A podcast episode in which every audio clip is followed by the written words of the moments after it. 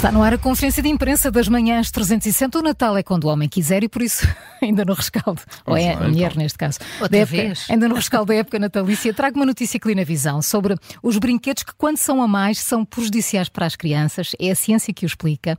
Isto porque, por todos os anos o Natal é quase uma obrigação uh, dar brinquedos, não é? Aos mais novos. E depois vimos as casas uh, ainda mais cheias de peluches, ainda mais cheias de bonecas, ainda mais cheias de, de carrinhos.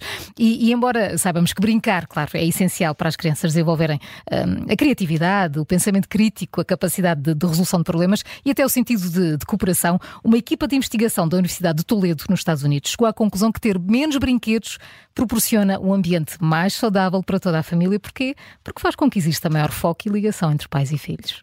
Sem dúvida. É, não é? É, é fácil perceber isto. Isso, pois, também por isso. Por oposição, num quarto cheio de brinquedos, as crianças querem pegar em todos ao mesmo tempo e acabam por não estabelecer ligação com nenhum Com em nenhum, particular. E até É, se esquecem. Exatamente que tem, sim. Sim, há uns que duram. O interesse dura uma hora ou duas. Não, E já estás otimista. Claro. Mas mesmo sabendo isso, pode não ser fácil então diminuir o número de brinquedos que existe lá em casa e por isso os especialistas deixam algumas dicas eh, simples. Começar por substituir aos poucos os brinquedos disponíveis. Coloque à disposição uns, retire outros. Isto faz com que cada brinquedo volte a parecer que é novo e a suscitar o interesse das crianças. Em seguida, aconselham a aposta em brinquedos que sejam versáteis, aqueles que, eh, que proporcionem brincadeiras diferentes e que abranjam uma maior eh, faixa etária. Por exemplo, os blocos de construção, acho que são um bom exemplo desta ideia. Eh, Por fim, eh, os especialistas dizem que eh, mais relevante do que dar brinquedos é proporcionar períodos de qualidade ao ar livre.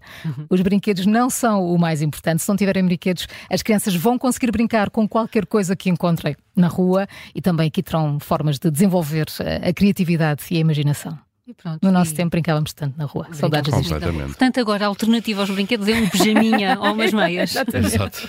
Isto são só algumas, mas há outras dicas, está na visão. Muito bem, olha, e no público, eh, subindo um bocadinho na escala etária, eh, temos uma história que envolve adolescentes, adolescentes britânicos. Eles vão à escola com ovelhas e alpacas eh, e o projeto tem sido fantástico. Eh, é uma peça, é uma história que está no público, mas uma peça distribuída pela Reuters um, e, e começa por nos introduzir de facto a quinta da escola secundária do Woodchurch no, no Reino Unido, que foi inaugurada há 13 anos e acabou por tornar-se de facto um refúgio para a saúde mental dos alunos que, que a frequentam. Ela fica situada na cidade de Birkenhead, fica mesmo em frente a Liverpool, do outro lado do, do Rio Mersey, portanto numa zona eh, urbana eh, grande, eh, como Liverpool, urbana e industrial. Um, como Liverpool e também com, com, com carências eh, económicas. Esta, esta quinta acolhe eh, hoje antigos alunos que eles próprios se tornaram produtores de leite, tornaram-se veterinários eh, e que assumem que a quinta da escola foi a razão pela qual encontraram a sua vocação na vida, a vocação e já agora um meio, um meio de sustento. Eh, é particularmente importante isto porque aquele bairro, Woodchurch, está entre os 10% de bairros de locais na Inglaterra com menor rendimento médio, portanto nos 10% inferiores, se quisermos, dos rendimentos no, no país.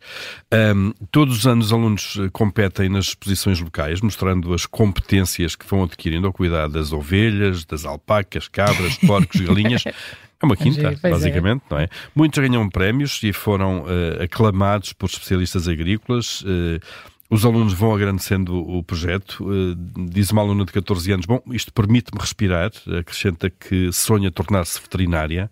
Eh, outro, outro aluno diz que é um lugar feliz onde podemos ser nós próprios. Os animais não nos julgam. é curioso, não é? essa frase é muito a minha boa. Laurinha já julga-me.